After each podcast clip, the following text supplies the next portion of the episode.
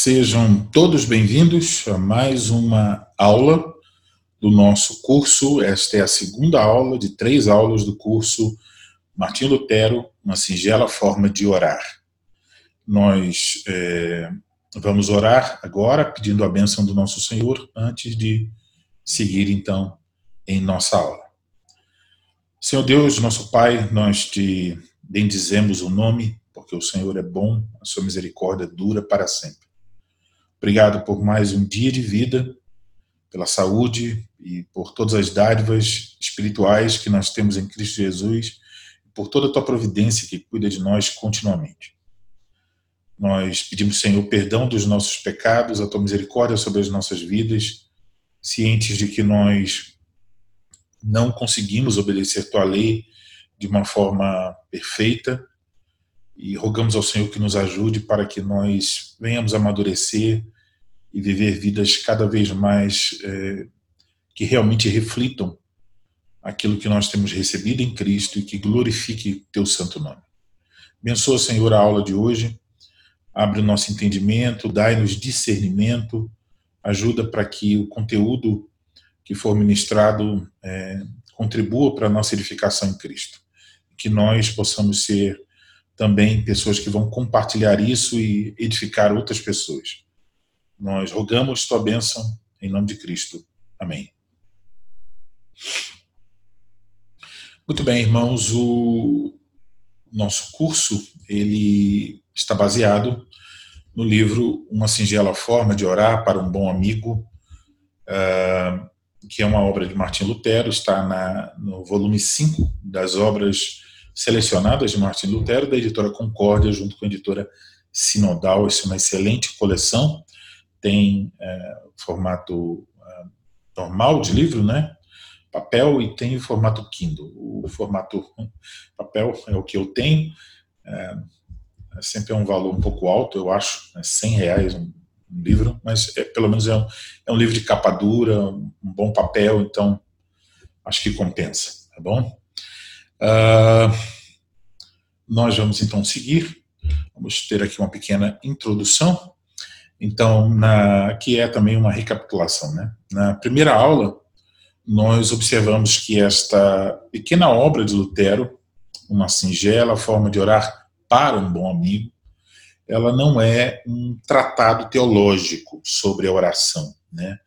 Mas, como já observamos, Lutero está aqui respondendo alguma pergunta a uma pergunta, ou algumas perguntas que as pessoas uh, estavam fazendo sobre como orar. Provavelmente o próprio Pedro Barbeiro, a quem a obra foi dedicada, deve ter feito várias perguntas sobre oração e Lutero então apresentou uh, o seu esquema pessoal de devoção. Que, já falamos, ele não esperava que as pessoas fossem copiar ao pé da letra, mas apenas eram algumas sugestões que nós podemos usar.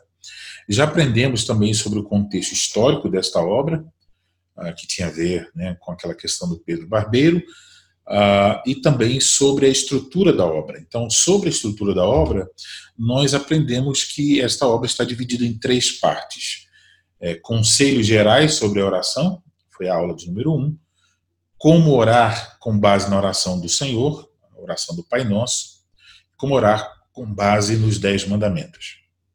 Então, na nossa aula de hoje, é, nós vamos é, observar é, o segundo ponto. Então, também quero dizer que conselhos gerais sobre oração foi o assunto da primeira aula e nós aprendemos três conselhos. O primeiro foi aqueça o coração antes de orar. O segundo conselho, tenha um tempo fixo para orar. E terceiro, tenha um coração inteiro na oração. Isso tudo foi tratado na primeira aula, que já está disponível lá no YouTube. Uh, na aula de hoje, então, nós veremos o segundo ponto do livro: como orar com base na oração do Senhor. É, então, nós vamos voltar uh, a nossa atenção para esse ponto, como orar com base na oração do Senhor.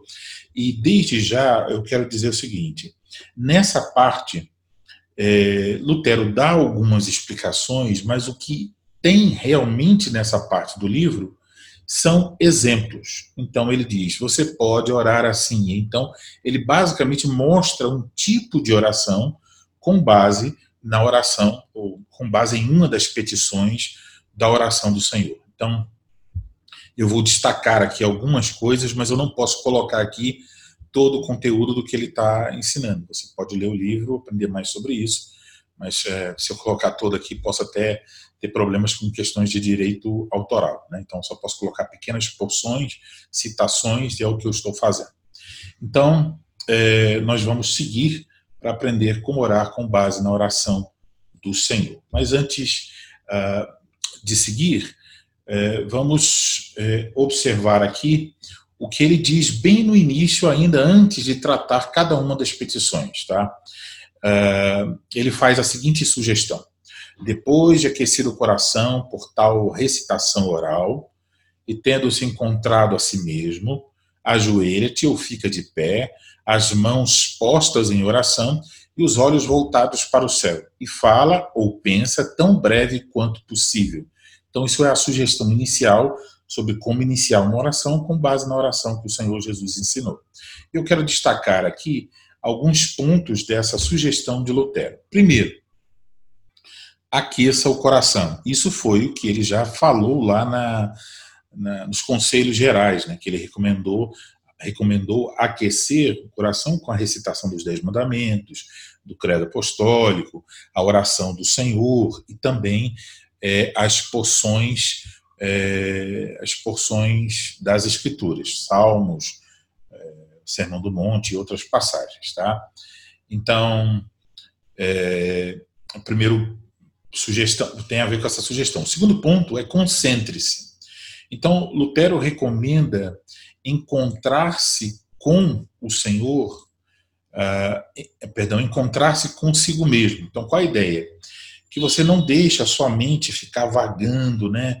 É, pensando sobre outras coisas, mas que você realmente se concentre naquilo que você está fazendo. É, corresponde àquela segunda sugestão, é, orar com o coração inteiro. E aqui, então, é bom nós estarmos atentos, porque nos nossos dias, um dos perigos da para dispersão da mente é não só o barulho, mas a tecnologia.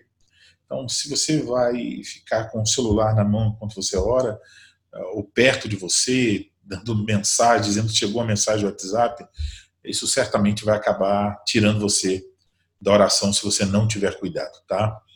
É, o terceiro ponto ali, fique em posição adequada. Ele menciona de joelhos ou de pé, tá? Por quê? É, o importante aqui é que não seja uma posição irreverente.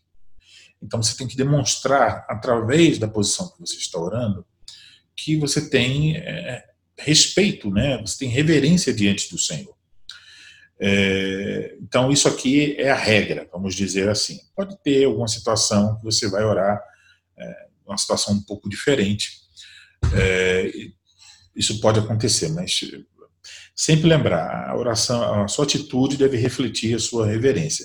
E uma questão aqui é que se você estiver de repente numa determinada posição, isso facilmente pode fazer com que você perca então ou se disperse.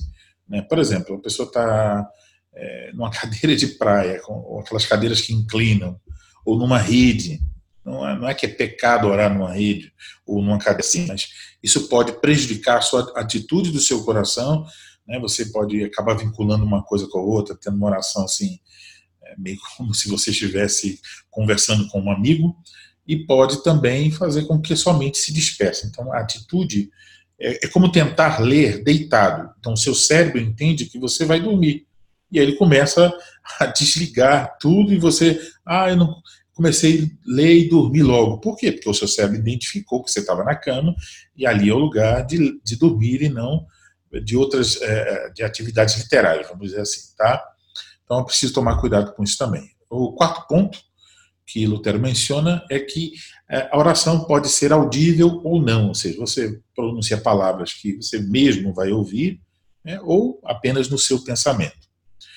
Uh, para muitas pessoas, apenas pensar é um perigo também para dispersão. Então, às vezes, é preferível orar falando, você mesmo ouvindo sua voz.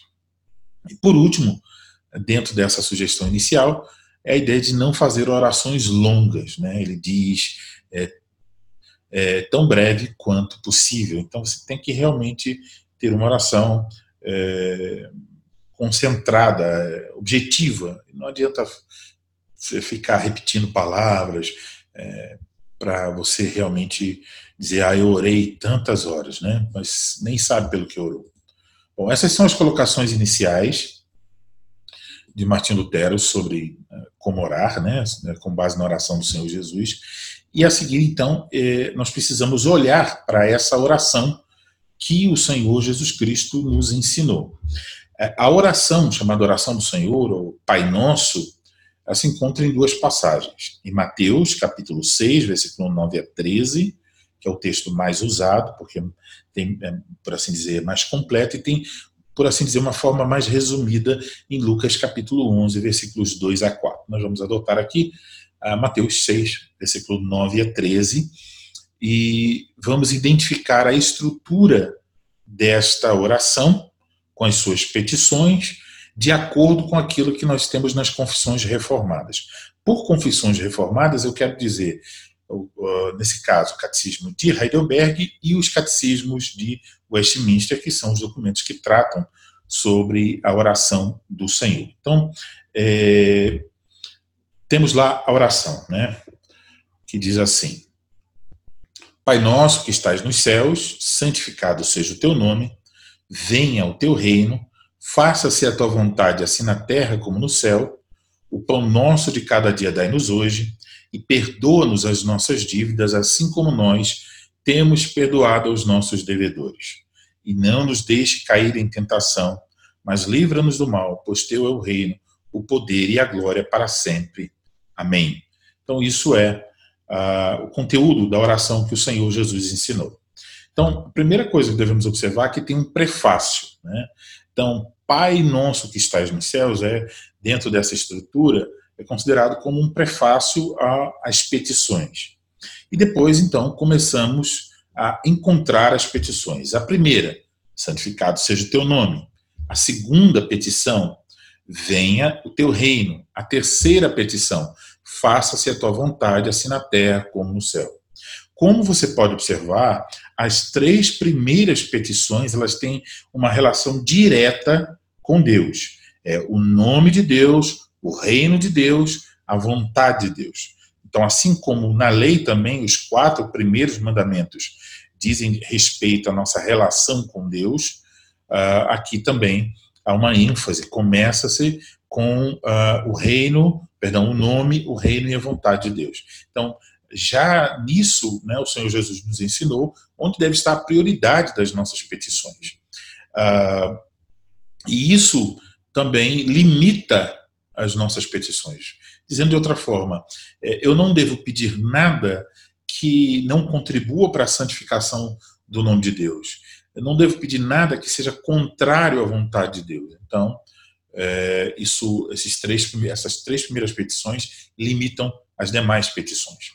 É, depois disso, nós temos a quarta petição, que é o pão nosso de cada dia dai-nos hoje. Então, a petição vamos dizer assim, para daquilo que nós precisamos, uma necessidade, e uma necessidade física. Tá?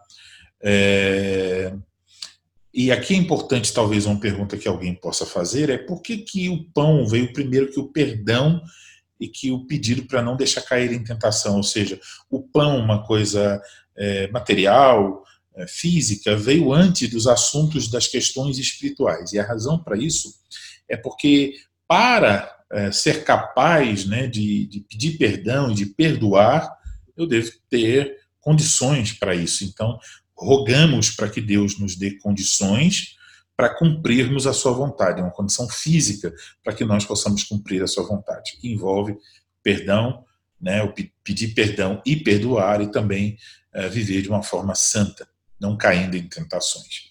Então, isso é a quarta petição. A quinta petição é: perdoa-nos as nossas dívidas, assim como nós temos perdoados aos nossos devedores. Então, isso é a quinta petição. E agora chegamos então à sexta petição. Nas confissões reformadas, então, Catecismo de Heidelberg, Heidelberg Catecismos né, maior e menor de Westminster, a sexta petição é esta: e não nos deixe cair em tentação, mas livra-nos do mal. Então, não nos deixe cair em tentação, mas livra-nos do mal, é entendido nas confissões reformadas como uma única petição, tá? Está junto aí. Porém, é, Lutero ele segue a mesma estrutura do, da, da, Igreja Romana quanto a isso, né? Então, o que acontece? Livra-nos do mal fica separado como a sétima petição, tá? Então, nas confissões reformadas, temos seis petições, porque diz lá, e não nos deixe cair em tentação, mas livra-nos do mal, isso é a sexta petição. Mas, ah, para o catecismo de Lutero, e depois também, se você vai olhar o catecismo da Igreja Romana, você vai encontrar sete petições, porque divide essa última em duas partes. A sexta, e não nos deixe cair em tentação, a sétima, mas livra-nos do mal. Por fim, nós temos a conclusão, pois teu é o reino, o poder e a glória para sempre. Amém. Tá? Então, isso é a conclusão. Então, observe que a Constituição Reformada, Heidelberg e Westminster, temos o prefácio, seis petições e a conclusão. E Lutero, e assim como os romanistas também, fazem uma divisão da oração em sete petições, dividindo a sexta petição em duas. Então, aqui no livro de Lutero, uma singela forma de orar, Assim como lá nos catecismos de Lutero, nós vamos encontrar o quê? Sete petições. Então, nós vamos ver sete petições, porque está lá no livro, tá bom? Então, é, teremos as sete aqui. Mas eu, particularmente, creio que são seis apenas. Muito bem. Então, até aí, tem alguma dúvida? Alguém com alguma dúvida? Acho que não. Então, vamos seguir ok? Só para confirmar aí no bate-papo, coloque que vocês estão me ouvindo bem, que o slide está passando bem. Eu fico aqui, às vezes, um pouco na dúvida sobre isso. Ah, tudo ok. Então, beleza. Vamos seguir, então. Deixe dizer o que nós vamos encontrar aqui, tá? É, eu vou fazer assim. Eu vou apresentar o como Lutero tratou da petição, do preâmbulo, tal, a, a, parte que a gente vai ver, como ele tratou no catecismo menor dele, tá? E depois nós vamos olhar a singela forma de orar, como está lá, ok?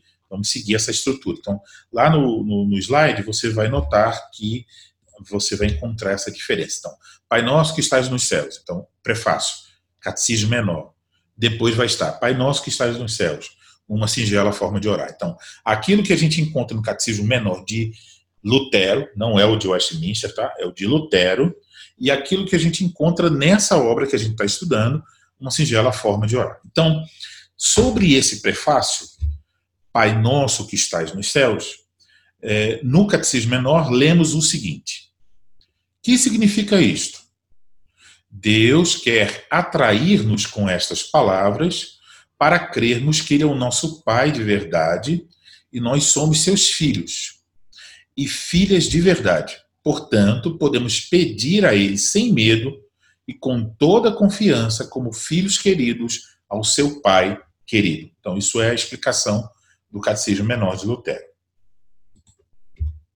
Agora, o que ele diz lá na singela forma de orar. Então, na singela forma de orar, Lutero nos, nos, nos diz, né, nos lembra, que quando nós dizemos Pai Nosso que estás nos céus, nós estamos, de certa forma, fazendo uma confissão. Tá? É... Tá errado aí, irmãos, no slide, tá? Estou vendo agora aqui. Eu, eu, sempre corrijo uma, duas, três vezes e ainda passa um erro. Então, ignore que está aí na tela nesse momento. Eu acho que não vai estar aqui. Uh... É, eu copiei e infelizmente não não copiei certo. Mas o que eu quero dizer é, Pai nosso que estás no céu. Então, primeiro que nós reconhecemos que Ele é nosso Pai celestial. Segundo, que nós somos indignos. Terceiro, Lutero lembra que a oração é um ato de obediência a Deus. Então, Deus nos ordenou orar, Deus promete atender a nossa oração e Deus nos diz a maneira como nós devemos orar. Uh, quarto ponto, que a nossa confiança ao orar ela está fundamentada na promessa de Deus e, e na, no fato de que nós temos Cristo como mediador. Então, Pai, por causa de Cristo. E, quinto lugar, ele destaca que ao orar, nós, juntamos, nós nos juntamos a todos os santos na terra. Por quê? Porque dizemos Pai nosso. Então, não é o crente sozinho, mas a igreja de Deus está orando. Tá? Então, por exemplo, quando dizemos Senhor, faça o evangelho avançar no Brasil. Então, estamos orando e você não está sozinho nessa oração. Existem milhares de outros filhos de Deus e, junto com você, estão orando assim também. Então, é uma oração uh, do povo de Deus. Né?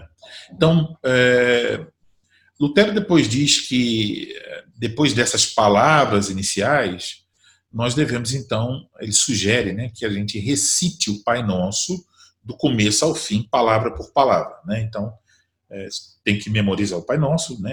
é a sugestão dele, né? você tem que fazer assim, mas a sugestão dele é memorize e recite. Então você preparou o coração e aí você começa, Pai Nosso que estás nos céus, então você vai orar e recitar tudo isso, ciente dessas coisas. Ele é seu pai, ele, uh, você é indigno, é, ao orar você está é, é, obedecendo o que ele ordenou, você deve confiar na promessa dele, na mediação de Cristo, você não está sozinho na sua oração. É, então você ora, e aí ele diz: recite todo, os, todo a oração do Senhor. E aí a sugestão dele é a seguinte: que depois de orar toda a oração do Senhor, você escolha uma petição então, deixa eu ressaltar já de princípio o seguinte: não é que ele está dizendo assim, toda vez que orar tem que ser assim. Mas ele está ensinando é, que você pode ter um proveito dessa, dessa forma, se você quiser. Tá? Então, é, ele diz: recite todo o Pai Nosso e depois escolha uma das petições. E ao escolher uma das petições, você pode, ele diz, você ora, faz toda a sua oração dentro ou desenvolve a sua oração dentro daquela petição, tá? Então veja, o que ele está basicamente colocando aqui é as petições como um modelo, ou a oração como um todo, a oração que Jesus ensinou, como um modelo de oração. E aí surge a pergunta, né? É, essas petições, elas são apresentadas como um modelo para a nossa oração ou como uma oração em si. Nós podemos orar o Pai Nosso. Então se levanta essa questão.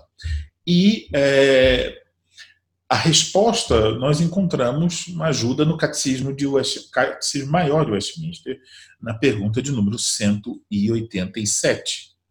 Então, a pergunta de número 187 nos diz o seguinte: Como a oração do Senhor deve ser usada? Resposta: a oração do Senhor não é somente para direcionamento, como modelo segundo o qual devemos orar. Então, isso é o que Lutero está fazendo aqui. Mas o catecismo prossegue. Mas também pode ser usada como uma oração, contanto que seja feita com entendimento, fé, reverência e outras graças necessárias para o correto cumprimento do dever da oração. Então, o problema, nos lembra bem o catecismo de Westminster, não é a oração em si, mas pode ser a forma como uma pessoa chega para fazer essa oração, sem reverência ou sem entendimento. Então, é, por exemplo, você, eu, eu, tenho ciência de grupos, né, musicais, muitas vezes até com muitos músicos que já foram evangélicos e tal. Aí quando chega, antes de subir no palco, eles se reúnem lá, atrás do, palco, no camarim, eles dão as mãos e eles oram o Pai Nosso e diz: Santificado seja o teu nome. E aí eles sobem no palco e eles falam as coisas mais perversas, imorais, blasfemas. Quer dizer, porque eles estão orando, pedindo que o nome de Deus seja santificado, eles estão usando a oração do Senhor como fosse um tipo de, de amuleto, de uma como se fosse uma palavra mágica para abençoar, como se, que se, como se orar essa oração obrigasse o Senhor a abençoar aquele, aquele show, né, para dar tudo certo e não ter nenhum incidente e tal. Então veja que muitas pessoas fazem assim, os romanistas repetem, né?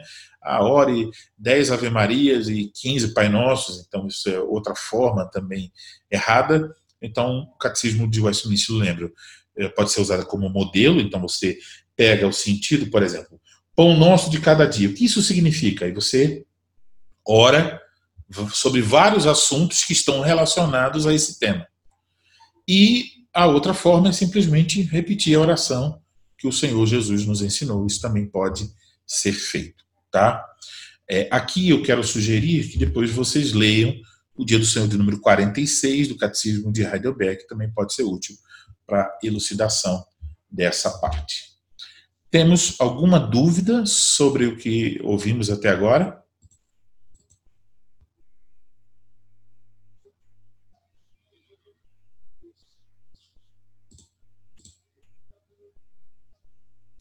Não. Tá bom. Vamos seguir. Então vamos para a primeira petição. Nós vamos olhar a primeira, a segunda e a terceira e só vamos ter espaço para perguntas na, depois da terceira petição, tá? Então, primeira petição. Vamos olhar para essa petição Primeira petição. Santificado seja o teu nome.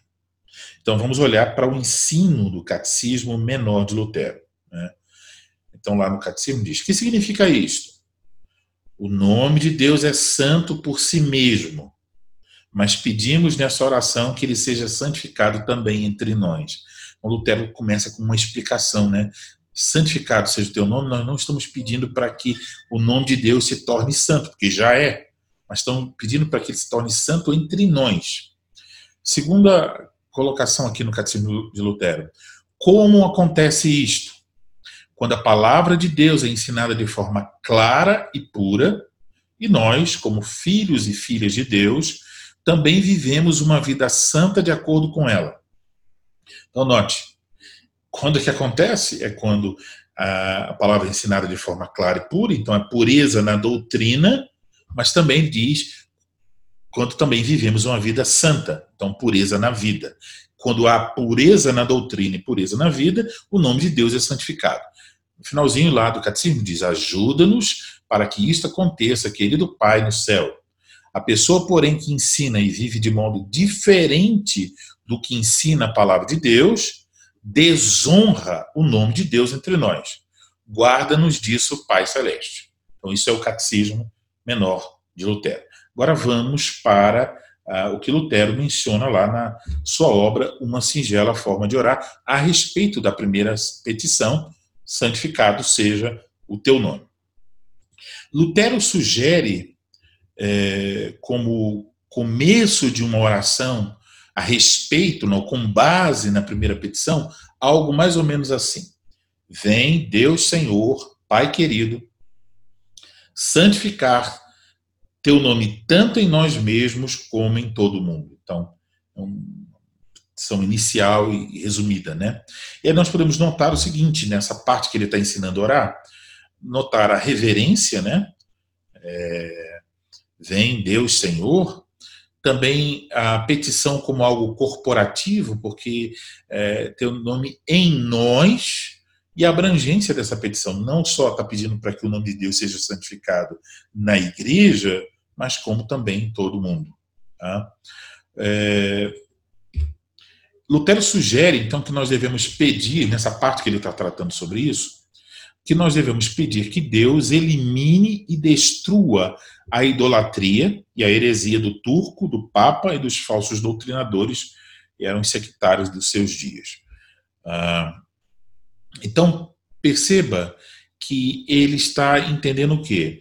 Que ao orar, santificado seja o teu nome, já que para santificar o nome de Deus deve haver a doutrina pura, então, se eu quero, desejo que o nome de Deus seja santificado, eu devo orar para que Deus elimine, destrua aquilo que é contra a pureza da sua palavra. A idolatria, a heresia do islamismo, no caso do turco ali, a heresia, a, o, a, o, ensino papal, a, os falsos doutrinadores. Então, ele está pedindo para que Deus elimine e destrua. Então, esse pedido, por que esse pedido? Porque ah, é, essas pessoas, ao afirmarem que o conteúdo de seu ensino é a palavra de Deus, quando na verdade se trata de uma mentira e uma astúcia do diabo para seduzir as almas, elas então usam o nome de Deus de forma enganosa.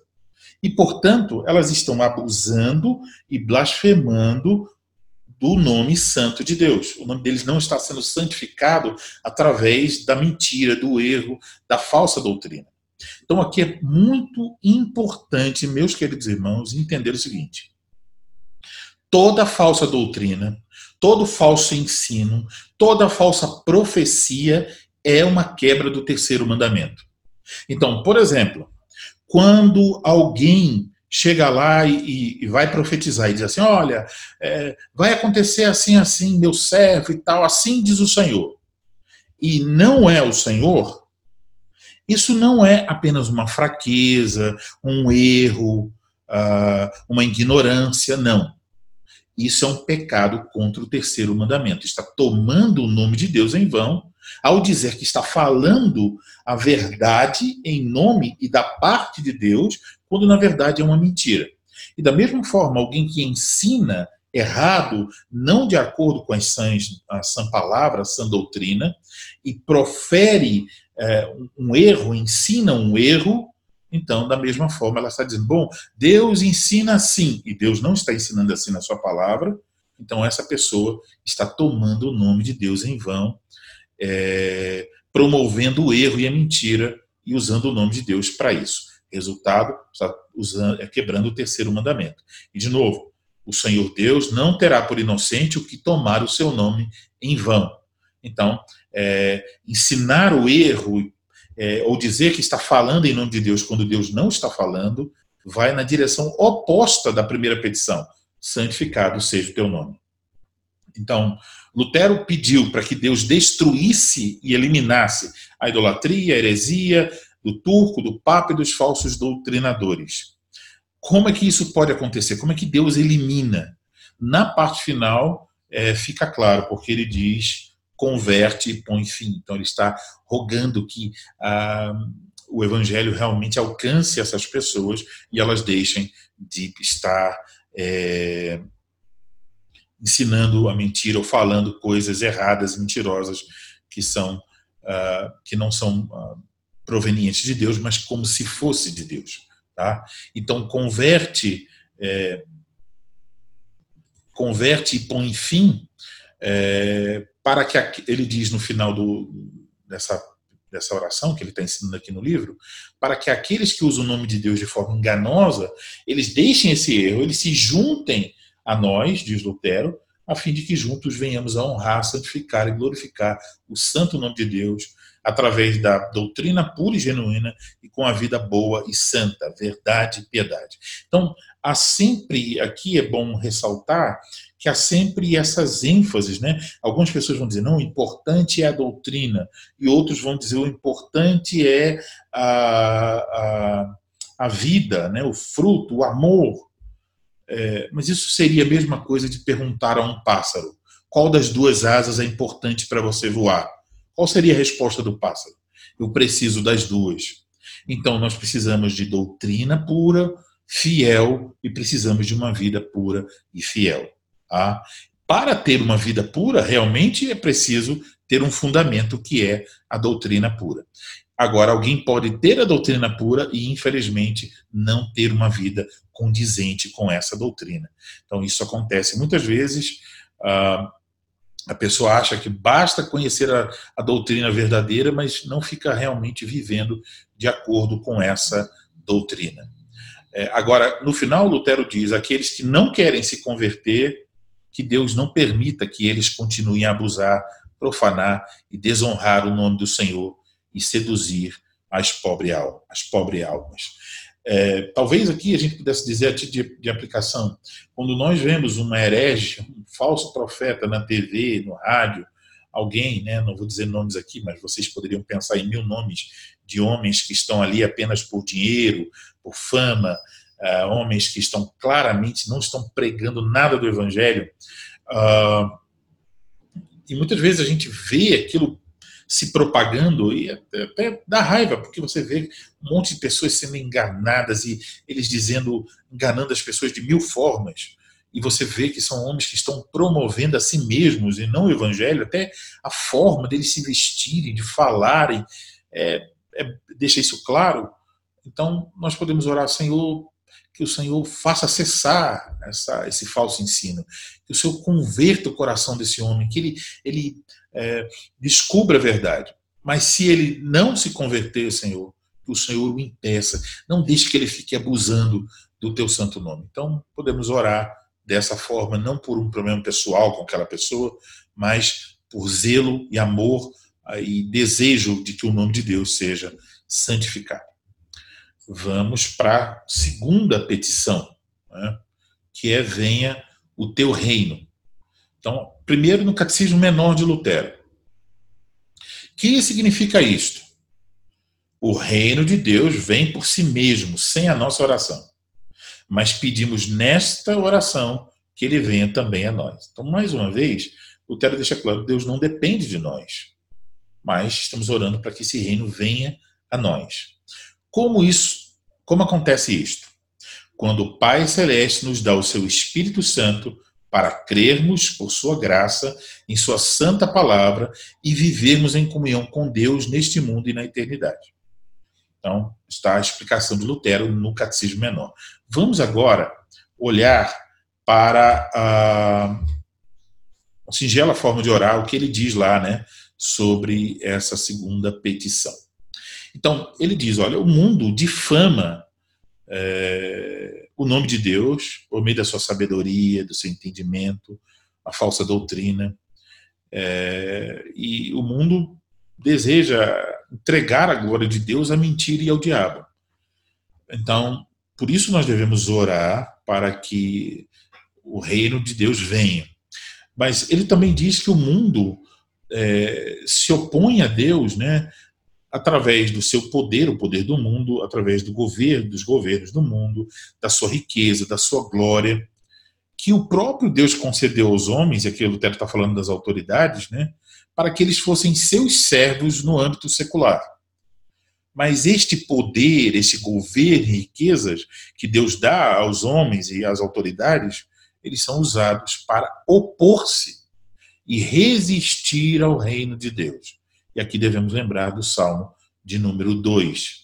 Então, o, o, as autoridades que não servem a Deus, eles recebem autoridade, recebem poder, eles têm riquezas, e eles usam o, o mundo e todo o seu sistema para se opor e resistir ao reino de Deus. E uma evidência dessa resistência é a oposição do mundo contra o rebanho de Deus, a sua igreja. Aí Lutero menciona atormentando, impedindo e perturbando. Então, isso era uma coisa ainda mais clara né, na época da Reforma, com todas aquelas diferentes perseguições. Lutero mesmo foi alvo dessas perseguições é, e oposição, então ele menciona isso. É, Lutero também pede para que Deus converta essas autoridades e suste, né, suspenda toda a oposição ao seu reino, para que o seu reino venha. Também, nessa parte sobre o seu reino, Lutero ora para que Deus converta e, tor e os torne filhos e membros do seu reino, para que juntos possamos servir o reino de Deus em fé e amor genuínos, para que passemos do reino iniciado para o reino eterno.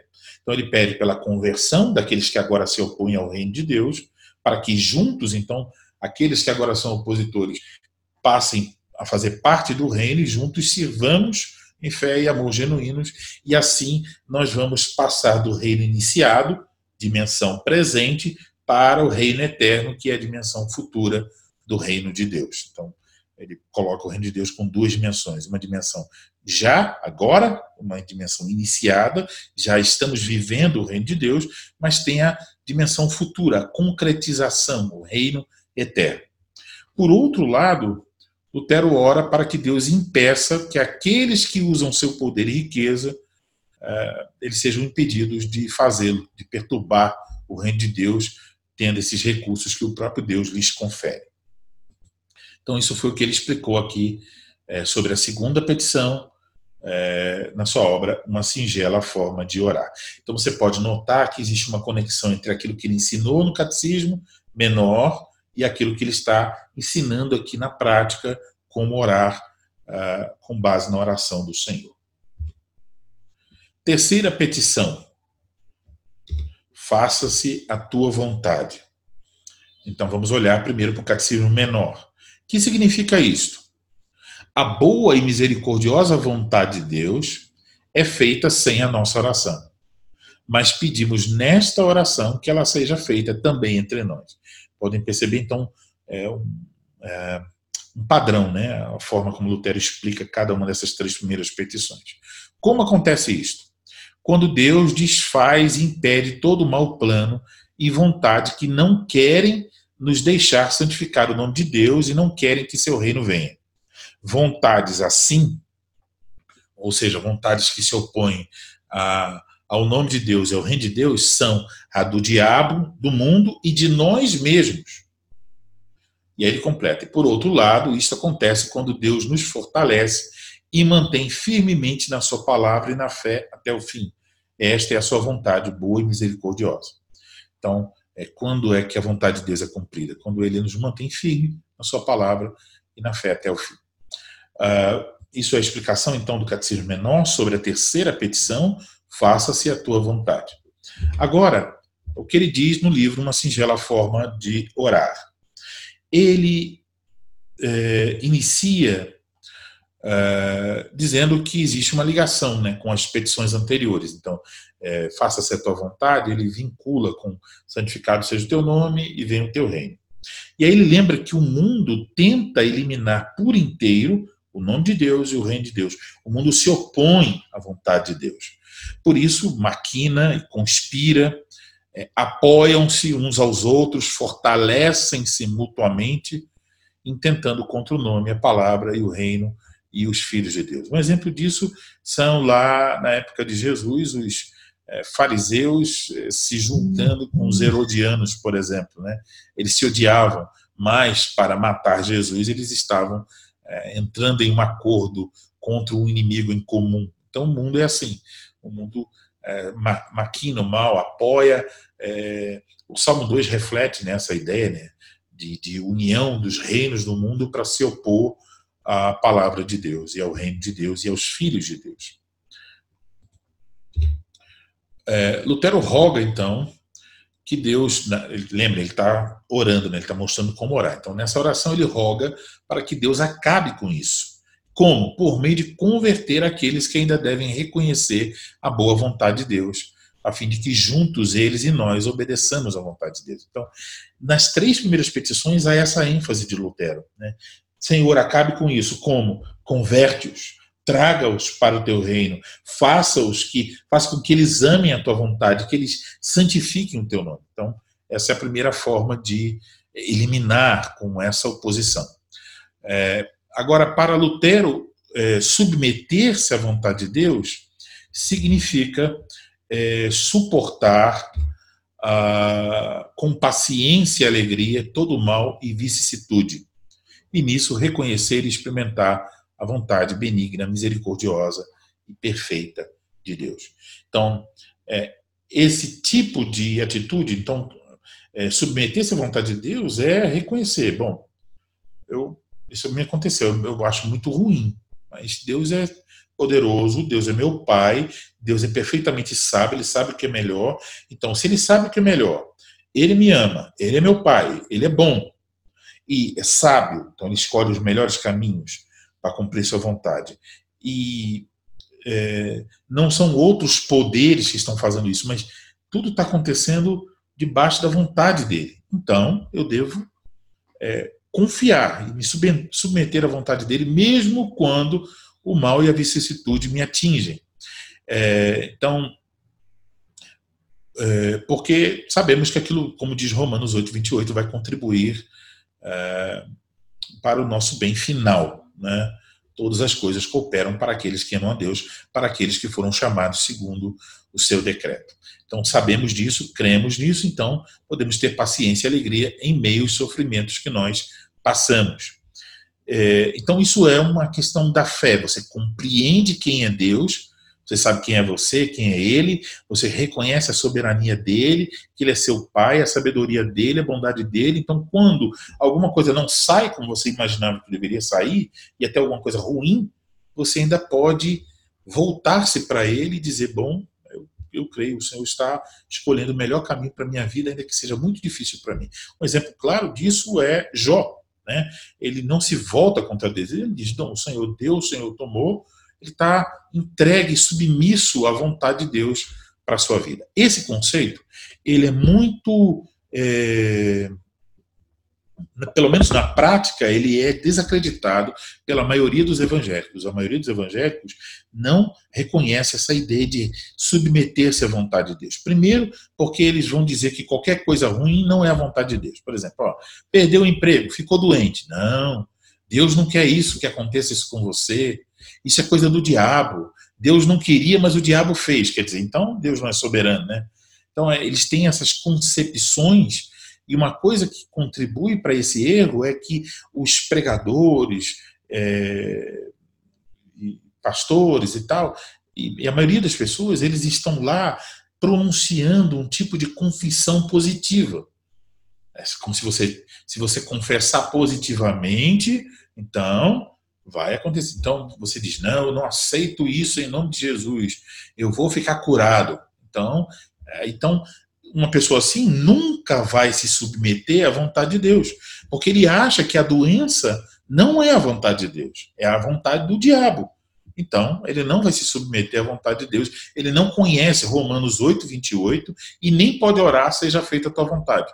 Porque ele fica, ele, ele dá outra interpretação a essa ideia da vontade de Deus. Né? Então, é, infelizmente, a maioria dos evangélicos tem esse tipo de postura né, de não aceitar realmente é, a providência de Deus, os atos da sua sabedoria, do seu poder, da sua providência.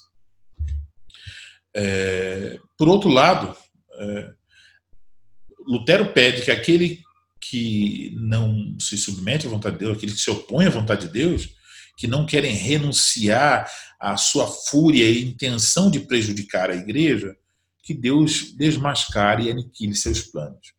Em outras palavras, que Deus cumpra nessas pessoas aquilo que está no Salmo 7, versículo 16. A sua malícia lhe recaia sobre a cabeça e sobre a própria mioleira desça a sua violência. Então, o mal que eles estão intentando contra a igreja, esse mal o Senhor faça recair sobre eles mesmos. Então, isso são as três primeiras petições que tem a ver é, com o nome de Deus, o reino de Deus, a vontade de Deus, são as três primeiras petições. Vimos tanto o ensino de Lutero no Catecismo Menor, quanto o ensino de Lutero na singela forma de orar. Tá?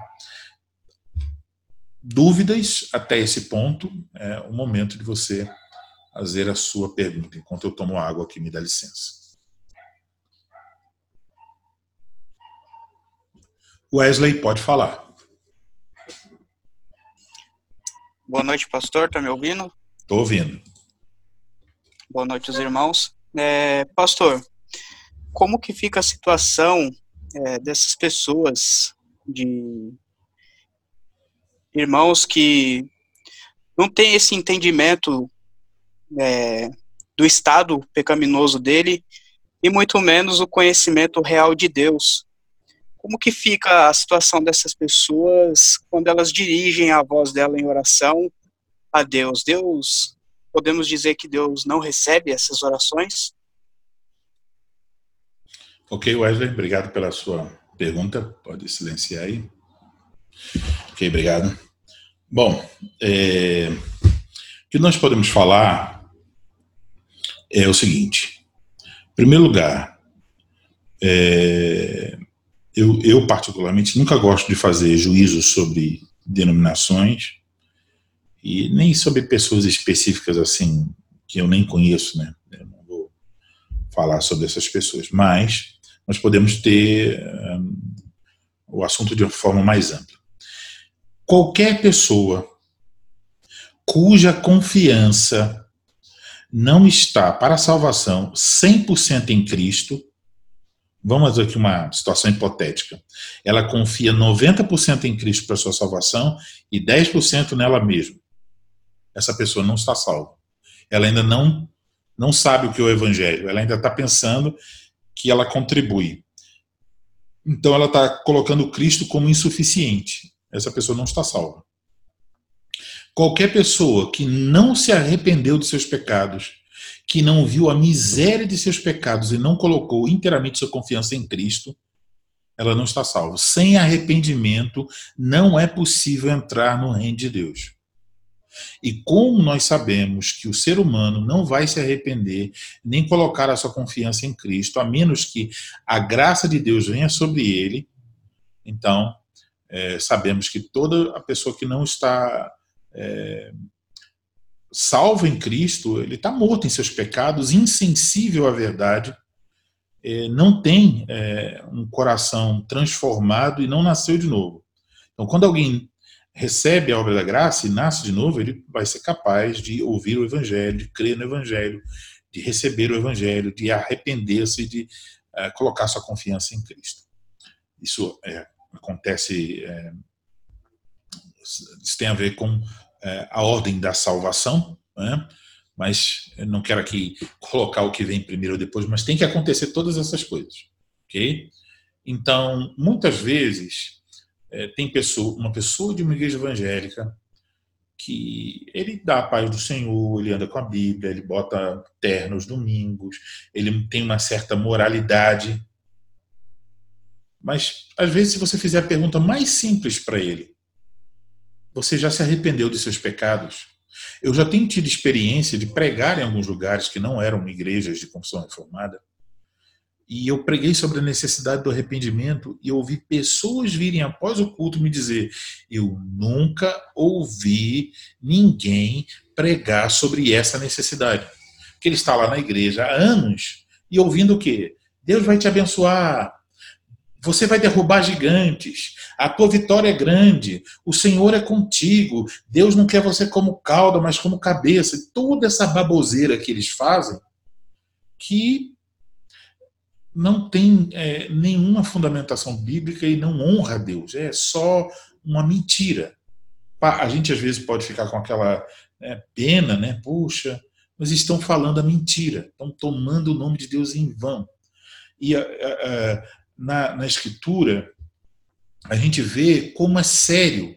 Né? Diz: Não queiram muitos de vós serem mestres.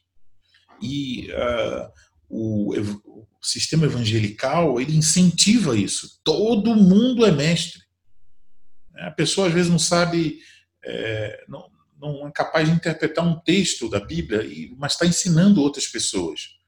Né? Não tem um chamado de Deus, mas acha que tem, que todos têm para pregar. Então abre a Bíblia, fala um montão de asneira, textos totalmente distorcidos, mentiras, né? Porque é, não está falando de acordo com a verdade, é uma mentira.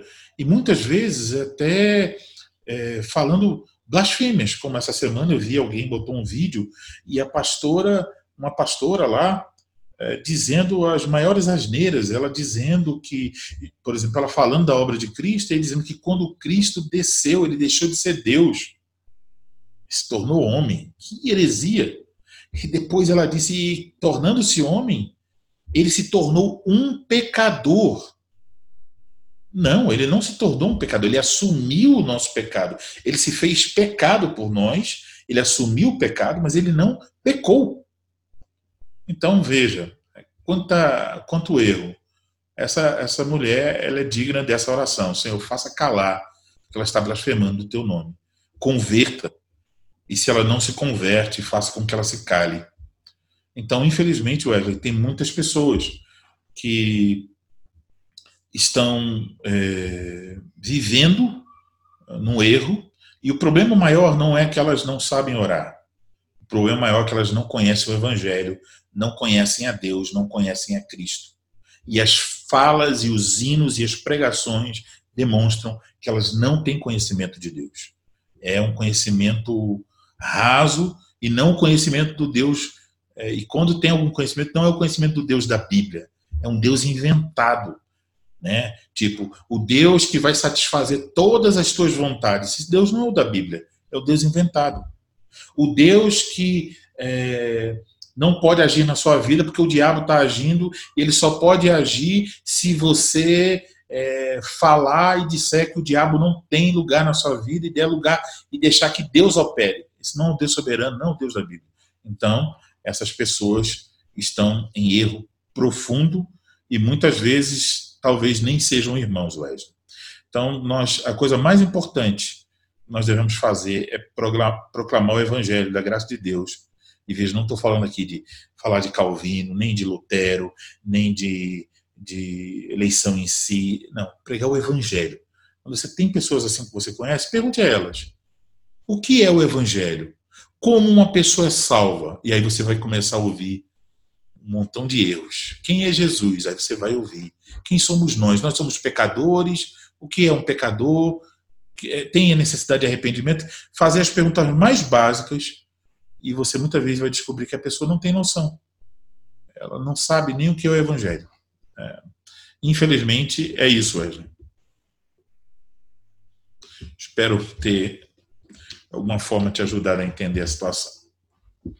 Que é lamentável, né? E muito triste. Vamos orar e trabalhar para que isso que pessoas conheçam a palavra de Deus como ela é. Mais alguém com alguma dúvida? Vamos seguir. Vamos para a quarta petição.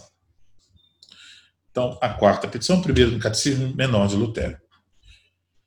Quarta petição, o pão nosso de cada dia dai-nos hoje. O que significa isto? Deus dá o pão de cada dia, também sem o nosso pedido, a todas as pessoas, inclusive as pessoas más. Mas pedimos nesta oração que Ele nos faça reconhecer isso e receber com gratidão o pão nosso de cada dia que significa pão de cada dia.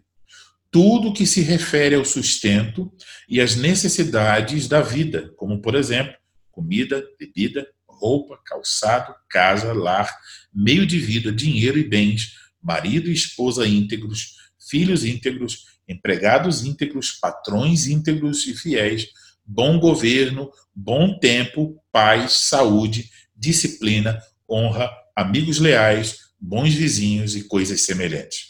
Então, isso veja que ele abrange bastante né, o que, que nós estamos pedindo, porque, por exemplo, se nós tivermos um mau governo, isso vai atingir as questões econômicas e isso vai atingir o nosso pão. Se o clima estiver ruim, também. Se houver uma guerra, também. Se a esposa não for íntegra, ou o esposo, por exemplo, se uma mulher casou-se com um homem preguiçoso, então ela tem um problema aí, ela está pedindo pão de cada dia, mas então ela tem que, tem que no pão de cada dia tem que pedir um marido que é, que o seu marido realmente se anime ao trabalho. Então é, é bem abrangente. É, vamos agora para uma singela forma de orar, o que ele diz lá. Então Lutero nessa parte ele vai indicar que esta é uma petição pel, é, é, pela bênção de Deus também para a vida temporal e física. Então vai abranger questões temporais e físicas. E pelo que se deve pedir? Então, pela paz, para que não haja guerra e tumulto, pelo governo, em suas diferentes instâncias e pelas diferentes autoridades, pelo povo, para que nós sejamos bons cidadãos, fi, cidadãos fiéis e obedientes, pe, é, para que as diferentes classes, diz Lutero, né, pelos burgueses e camponeses, eles manifestem amor e lealdade entre si, então não fiquem lutando, ah, pelo tempo, o clima, né, pelos frutos da terra, pela casa, esposa e filhos, pelo governo e educação cristã, e que os perversos e os anjos malignos não causem danos e estorvos nessas questões. Então, Lutero enumera todas essas questões no livro é, Uma Singela Forma de Orar. Observe que vários desses pontos estão lá no Catecismo Menor que nós acabamos de ler. Então, é, é essa forma como Lutero ensina sobre o que nós devemos pedir quando estamos orando o pão nosso de cada dia, dai-nos hoje. Vamos seguir para a quinta petição. E perdoa-nos as nossas dívidas, assim como nós perdoamos aos nossos devedores. Que Lutero ensina no Catecismo Menor. Pedimos nesta oração que o Pai no céu não leve em conta os nossos pecados, nem por causa deles recuse os nossos pedidos, pois não somos dignos das coisas que pedimos, nem as merecemos. Pedimos que Deus nos conceda tudo por graça, já que diariamente pecamos muito e nada merecemos a não ser castigo. Da mesma forma, queremos é, nos, da mesma forma queremos nos perdoar de coração e de boa vontade e fazer o bem aos que pecam contra nós. É interessantíssimo observar, né? Uma compreensão de Lutero. Ele vai dizer: porque não somos dignos das coisas que pedimos nem as merecemos. Aí você pensa sobre a massa evangélica e muitas vezes você bota, eh, vê um evangélico orando no YouTube, no Facebook, um vídeo que passa a oração é a oração de alguém requerendo que Deus faça isso, como se aquela pessoa merecesse. Tipo, você vai ouvir pregadores eh, pentecostais dizendo: Senhor, se eu sou teu servo, se eu tenho orado pelas madrugadas, se eu tenho jejuado e orado nos montes, se tu me amas, se eu tenho sido digno do teu trabalho, faça assim, assim, assim, assim. Quer dizer, que eles apresentam? Seus méritos diante de Deus. Mas, meus irmãos, Jesus disse: se nós fizéssemos tudo, deveríamos nos considerar como servos maus e infiéis. Então, é uma, uma ignorância bíblica das questões mais básicas e é um coração endurecido à verdade. As passagens estão lá, mas eles preferem ignorá-las criar uma teologia na qual eles mesmos são Deus e Deus fica submisso a eles, né? Então, é, isso vemos há 500 anos atrás, né?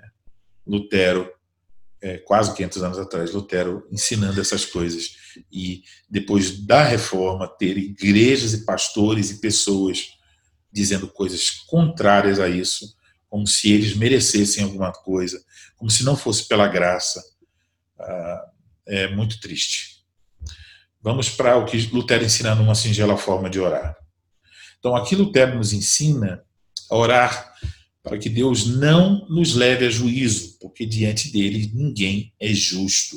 Cito o Salmo 143, versículo 2.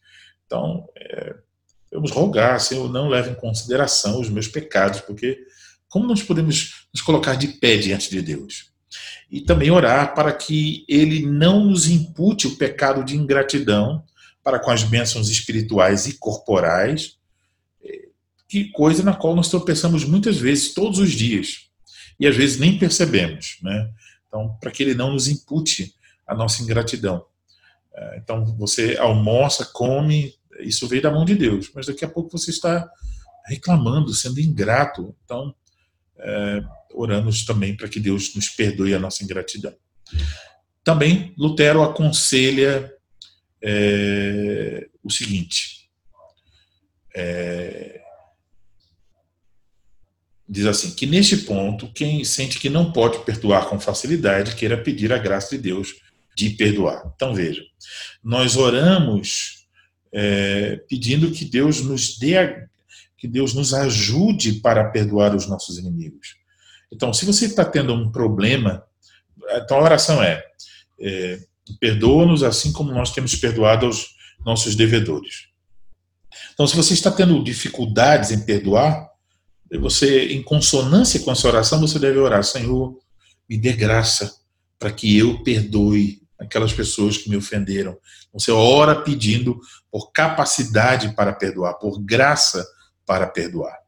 E no final, é, sobre essa é, petição, é, o Teritão nos dá esse conselho. Vamos para a sexta petição. Primeiro no catecismo de catecismo menor de Lutero. Lembrando que aqui, então, há um desmembramento né, em relação às confissões reformadas, que tem seis petições, e aqui Lutero desmembra fazendo sete. Né? Então, uma parte é e não nos deixe cair em tentação, sexta petição, e aí ele coloca como sete, mas livra-nos do mal. Então, a sexta petição, e não nos deixe, é, deixes cair em tentação. O que significa isto?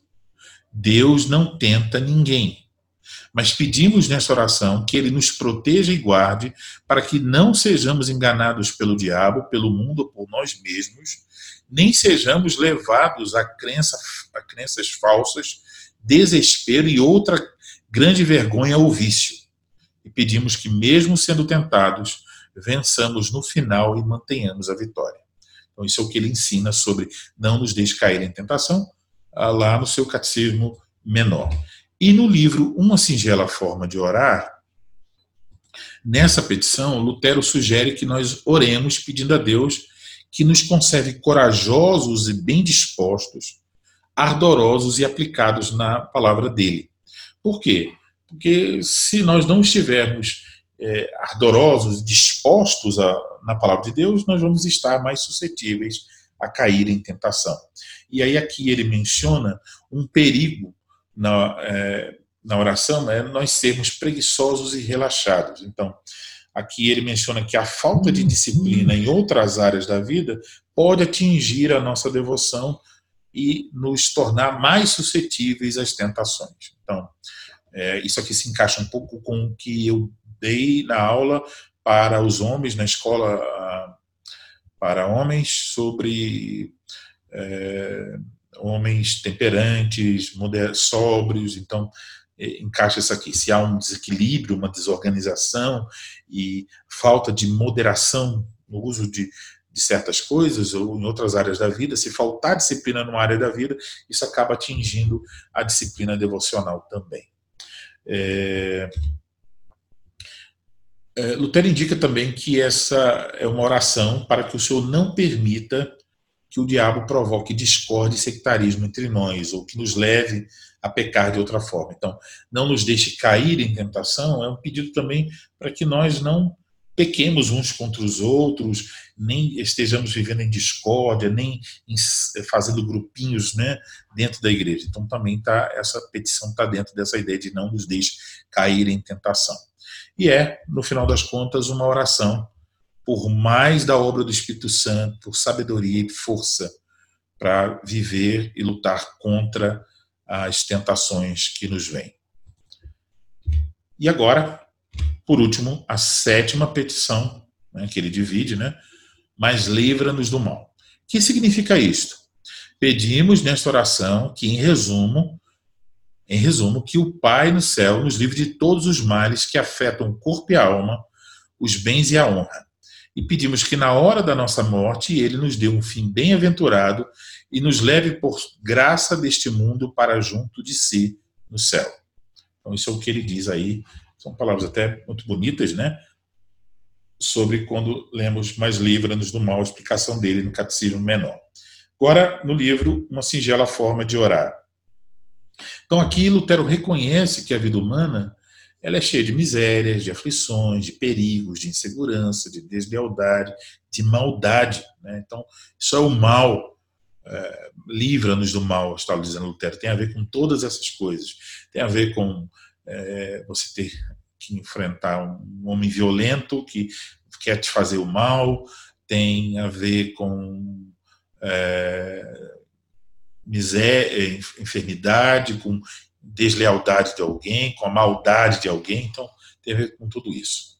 Ele também diz que nessa petição nós oramos para que Deus nos ajude a atravessar seguros os múltiplos mares e perversidades. Então, passarmos sem é, cairmos, né, sem é, ficarmos prostrados ali em meio a esses males e perversidades que nós enfrentamos nesse mundo. Por exemplo, uma, uma, traição, uma deslealdade, que isso não nos deixe todavia prostrado, mas que Deus nos preserve.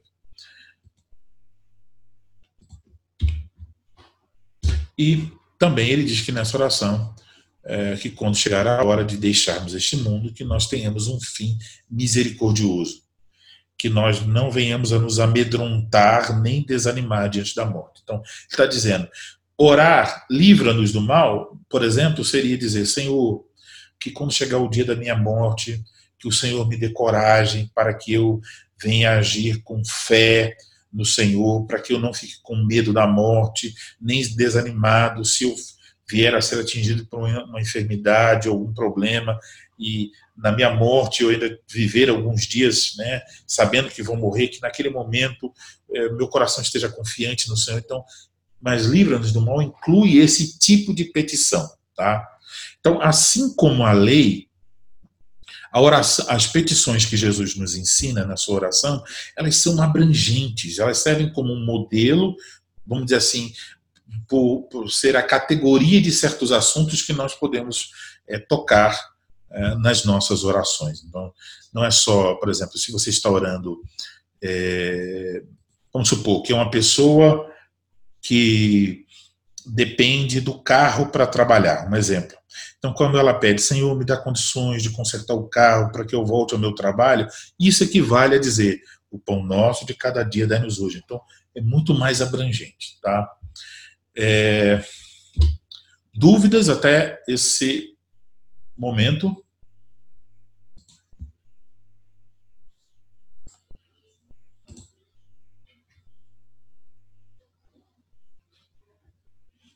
Ok, nenhuma dúvida. Vamos seguir, estamos quase no finalzinho.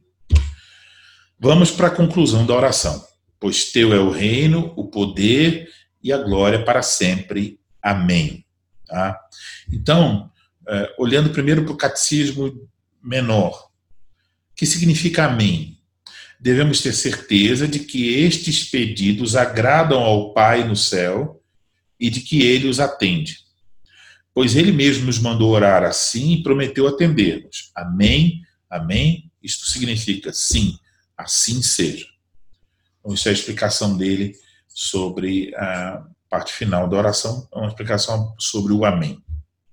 Então, é, Lutero recomenda, né, ao final da oração, que se diga o amém sem duvidar que Deus está ouvindo com toda a graça ele lembra que o cristão não ora sozinho. Né? Ele tá, muitas outras pessoas estão pedindo as mesmas coisas. Uh, e podemos orar, então, com as nossas palavras, utilizando uh, essa oração como modelo, como guia, e no final ele nos diz o seguinte: assim também, é, Perdão, antes de dizer isso, eu preciso dizer que ele diz que ele, muitas vezes, quando ele começava a orar, com base em uma petição, então veja como ele fazia. Ele orava, ele preparava o coração com as recitações e tal, eh, e aí depois ele orava o Pai Nosso todo, e aí ele escolhia uma petição.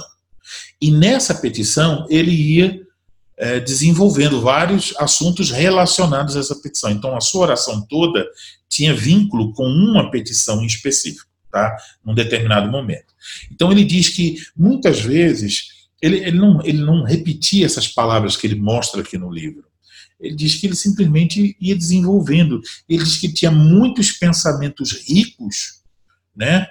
que tão ricos em uma determinada petição que ele nem orava as outras, porque ele começava a pensar sobre todas as implicações e a orar sobre essas implicações apenas de uma petição. É... Então ele diz que Deus estava nesse momento ensinando ele a orar, né? orando e aprendendo a orar com o Espírito Santo. Então a, o, o carinho de Lutero pela, pela oração do Senhor era tão grande que ele diz: assim também frequentemente aprendi mais em uma só oração do que poderia ter conseguido com muita leitura e reflexão. Então, por quê? Porque ao orar, ele estava cavando no significado daquela oração. Então, a base dessa oração é a base teológica, lá dos catecismos, da teologia. Então, ele, o que é, por exemplo, o pão nosso, o que isso abrange? Ele sabe. E sabendo, ele ora cavando sobre as implicações e pedindo em relação a essas implicações. E muitas vezes, orando, novas implicações eram percebidas. Então, por isso ele diz que orando, ele aprendia muitas vezes mais do que pela leitura e reflexão. E por isso que um, um dos conselhos de Lutero foi de ter o coração livre e disposto. Se você está orando é, o Pai Nosso com a mente em outro lugar, você não vai chegar a essas implicações, não vai chegar a pensamentos profundos e amplos sobre o significado daquela petição que você eh, está procurando orar. Uma outra colocação que ele faz também no finalzinho do, do, dessa parte do livro é a seguinte: ele diz, pois ainda hoje mamo no Pai Nosso como uma criança. Dele como e bebo como um adulto. Não consigo me fartar dele. Então, ou seja, ele estava sempre orando, é, pensando nas implicações, entrando nas petições e, desenvolvendo orações a partir dessas petições. Tá? Então, para Lutero, a melhor oração é, era a oração do Pai Nosso. No entanto, é, ele diz no final da obra, dessa parte do livro, que o Pai Nosso, assim como o nome e a palavra de Deus, é o maior Marte sobre a terra. Pois todo mundo maltrata e abusa do Pai Nosso. E, rapaz, é isso mesmo. Né? Você vê pessoas que não conhecem a Deus, que não amam a Deus, eles oram Pai Nosso. É maltratado. Não sabem o que significa nenhuma das petições, não oram com entendimento, com fé, com humildade e nem na mediação de Cristo, apenas repetem as palavras como se elas fossem palavras mágicas, como eu mencionei a princípio. Então, é, é um abuso contra o Pai Nosso. Né? E os evangélicos, de maneira geral, nem oram o Pai Nosso, porque eles acham, como a igreja romana usa o Pai Nosso, eu acho que eles acham que o Pai Nosso é da igreja romana. E eles têm dificuldade até para isso, para orar o Pai Nosso, porque ficam pensando que é da igreja romana e eles não querem fazer nada que se pareça com a igreja de Roma, mas acabam fazendo exatamente uh, o que a igreja de Roma faz, só que no espelho, né, com, com mudanças que eles mesmos provocam. É, eu quero fazer algumas aplicações, seriam sugestões, tá? a respeito do que a gente ouviu. Então, veja, se você deseja orar usando a oração do Senhor como modelo, eis algumas sugestões. Então, veja, não é para você orar como Lutero, como Elienay, tá? Mas eh, você pode desenvolver e crescer na sua capacidade de orar de uma forma mais profunda. Então, se você quer usar o Pai Nosso como um modelo, um guia para você aprofundar suas orações, então aqui vão algumas sugestões. Isso aqui não são de Lutero, são minhas, tá? Primeiro, memorize o Pai Nosso. Para fazer isso, escolha uma versão da Bíblia, porque se você ficar tentando memorizar hoje na atualizada, amanhã na corrigida, depois na NVI, você nunca vai conseguir memorizar, tá? Então escolha uma versão, por exemplo, ao meio da revista atualizada, Mateus 6, aí chega ali, Pai Nosso, memorize. Depois, estude o significado das petições. Então, como é que você vai saber o que cada uma das petições, no nosso caso, como cristãos reformados, cremos que são seis, não sete, né? Então, cada uma das seis petições, simples, estude o catecismo de Heidelberg, o catecismo maior e o catecismo menor de Westminster. E também você pode usar o catecismo menor e maior de Lutero como uma ferramenta adicional. Mas esses dois primeiros catecismos, Heidelberg e os os dois catecismos de Westminster são catecismos confiáveis, catecismos reformados e que explicam cada uma das petições. Então, para você orar de acordo com essas petições, você tem que saber o que elas significam, qual a abrangência delas, no que, em que assunto elas estão tocando. Tá? Então, estude. Terceiro, medite sobre as petições. Então, já que você memorizou a, a oração do Pai Nosso, estudou os catecismos, então você sabe o que cada uma das petições, conhece as petições e sabe o que cada uma delas significa. Então medite sobre isso. Quais as implicações, o que eu devo pedir com base nessa petição. Aí uma forma de desenvolver isso é escrever as suas orações fundamentadas nas petições do Pai Nosso. Então você pode pegar a petição pegar os catecismos e ver o que eles estão ensinando e montar uma oração é, específica para uma petição com base naquilo que o catecismo está ensinando. Tá? Então, você vai, é como se você fosse repetir algumas palavras do catecismo, mas não em tom de doutrina, em tom de oração. Quinto, se desejar, você pode aplicar o sistema dos quatro livrinhos também nessas petições o livrinho de instrução, o livrinho de ação de graças, o livrinho de confissão e o livrinho de petição. Ou seja, você pode chegar em uma petição, por exemplo, é, santificado seja o teu nome. Qual é a instrução dessa petição? No que eu devo agradecer a Deus nessa petição?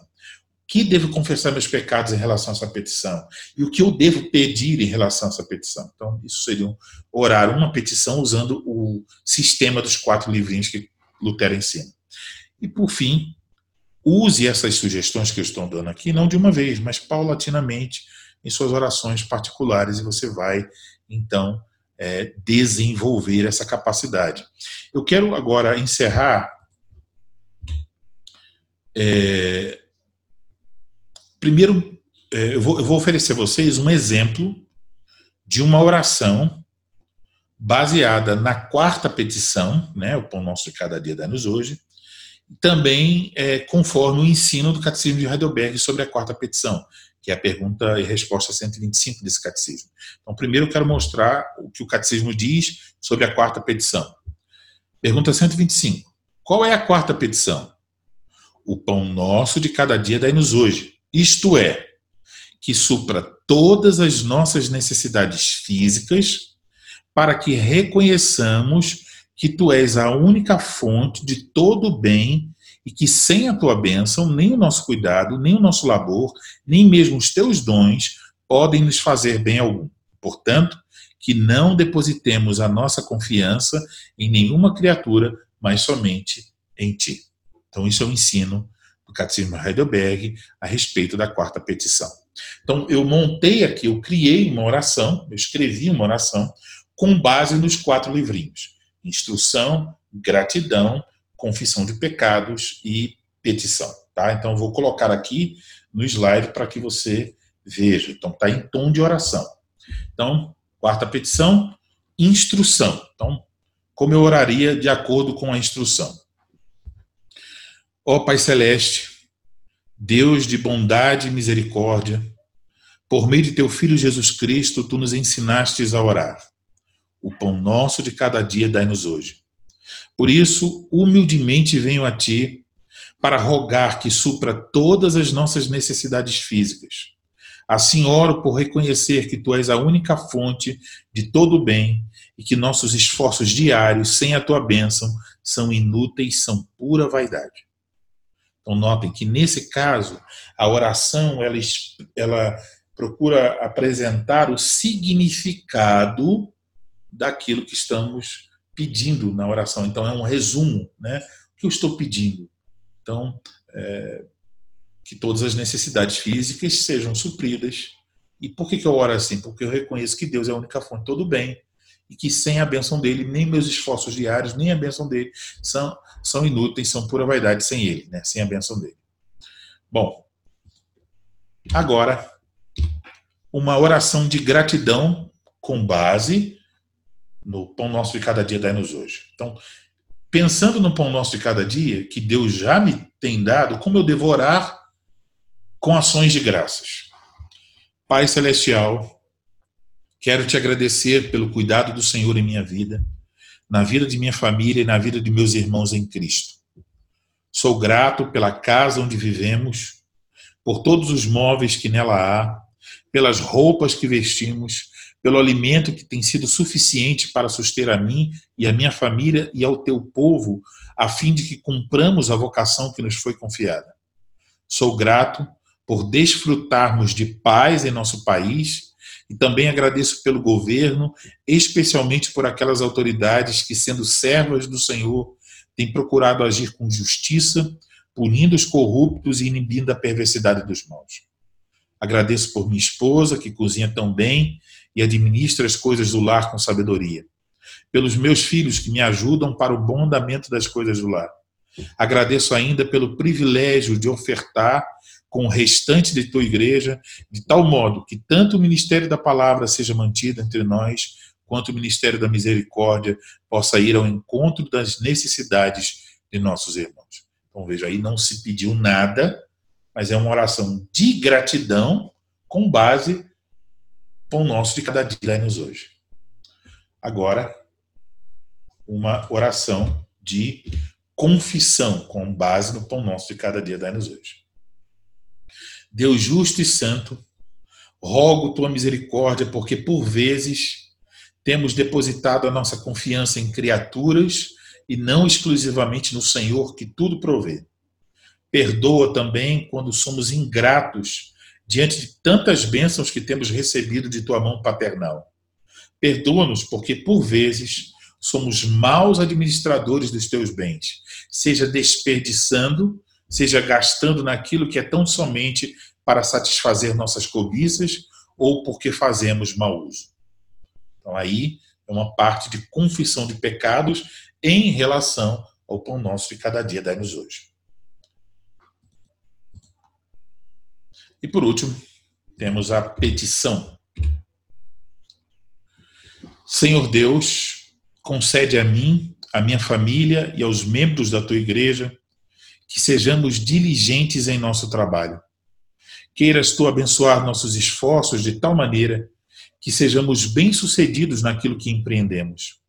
Rogo ao Senhor que conceda coragem, habilidade e oportunidades àqueles que agora estão sem trabalho concede-nos também sermos fiéis em nossas contribuições para que possamos prover o sustento necessário ao ministro da palavra e os recursos necessários para que os diáconos possam socorrer os necessitados entre nós. Ajuda-nos para que nossa vida esteja bem organizada e que possamos educar nossos filhos no temor do Senhor. Enfim, concede tua bênção para que não nos falte o necessário para cumprir as tarefas que tu nos concedestes em tua providência e que não sejamos ingratos e avarentos. Dai-nos que saibamos aproveitar da melhor maneira todos os dons que tu nos concede, de tal maneira que teu nome seja glorificado, não só no domingo, mas em todos os dias da semana. Amém. Então, eu elaborei essa oração.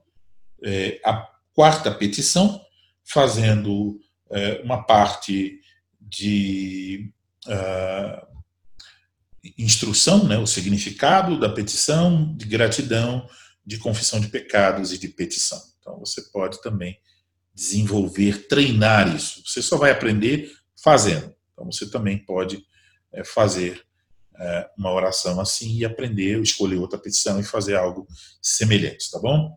Depois eu vou colocar esse, essa petição para quem está fazendo o curso ao vivo, um PDF e vou botar lá no grupo para que vocês possam ler com mais calma, meditar, ver como eu fiz e tentar fazer alguma coisa semelhante, se vocês quiserem, a título de aprendizado. Claro que na oração eu não vou orar com uma linguagem tão é, formal como está aqui, né? menos formal, mas o objetivo aqui é mostrar como pode ser feito. Ok? Dúvidas?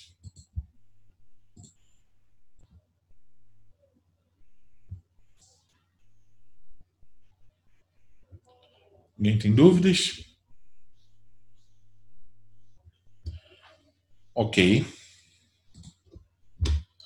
Então, é, lembrar a vocês, e também para ficar registrado aqui em nosso vídeo, né, esse curso tem o apoio do Centro de Literatura Reformada, apoio também do site todoescritura.org e da Igreja Reformada de São Paulo, estão os sites. Quer saber mais sobre cada uma dessas instituições? Visite um desses sites. Agradeço aos irmãos por estarem aqui no curso, uh, pelo desejo de aprender. Que Deus abençoe esse desejo, que vocês cresçam.